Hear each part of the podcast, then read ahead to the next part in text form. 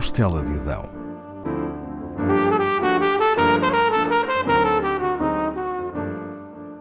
Com Paula Castelar.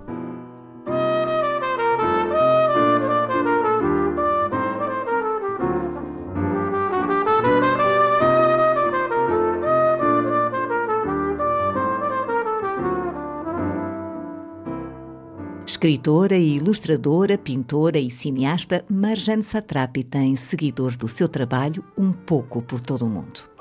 Estão publicados vários livros seus, entre eles Persépolis, uma autobiografia ilustrada que a tornou famosa internacionalmente.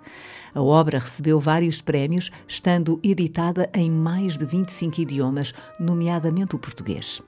Com desenhos estilizados a preto e branco, Marjane conta a sua história e da sua família desde a infância, fazendo um retrato do Irão ao longo de décadas.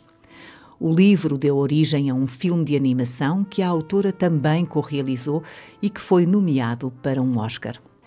Marjane Abihamish, que adotou o pseudónimo de Marjane Satrapi, nasceu em Rast, no Irão, em 1969 e tem, além da nacionalidade iraniana, a francesa, pois reside em França desde os 24 anos. Bisneta do imperador Nasser al-Din Shah, que reinou até ao final do século XIX, foram-lhe transmitidas a história, cultura e tradição persas, mas também valores ocidentais e de esquerda.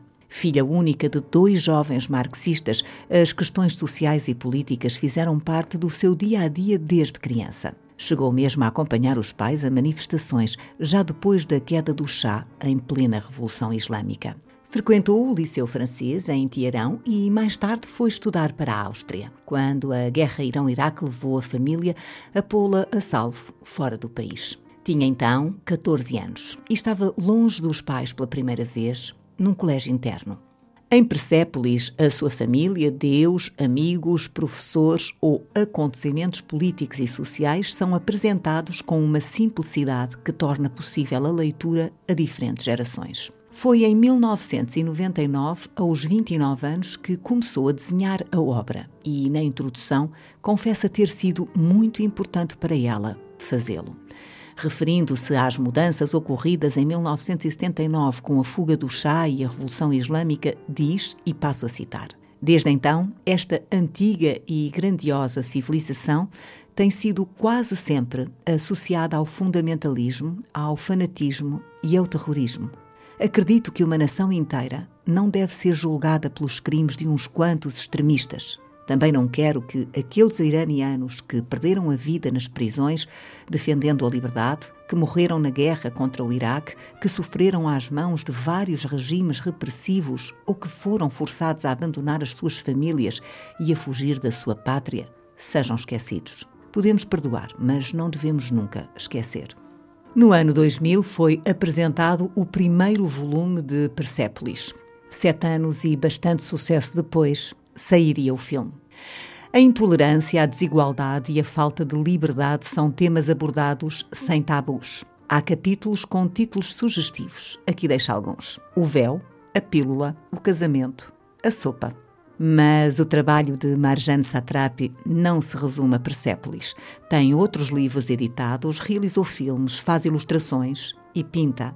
Embora tenha começado a pintar aos seis anos, já tinha 42 quando fez a sua primeira exposição na capital francesa. Mas foi imediatamente bem sucedida. Na inauguração venderam-se quase metade dos quadros expostos. A sua trisavó, poetisa e pintora, é uma das grandes referências da sua vida e fonte de inspiração de muito do que escreve. Quando era pequena, escutava avidamente as histórias que lhe contava e que constituem a base de algumas das suas criações.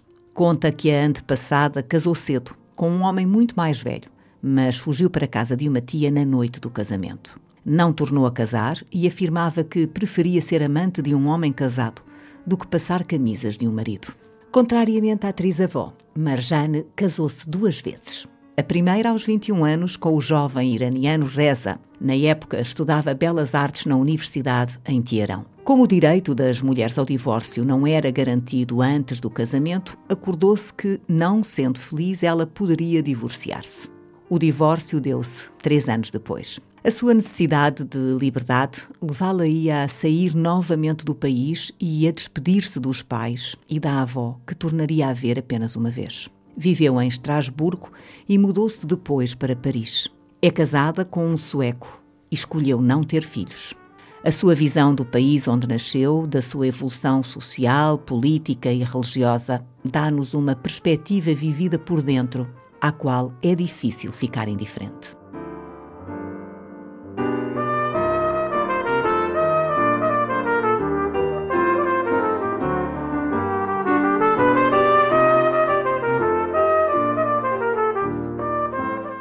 Costela de Adão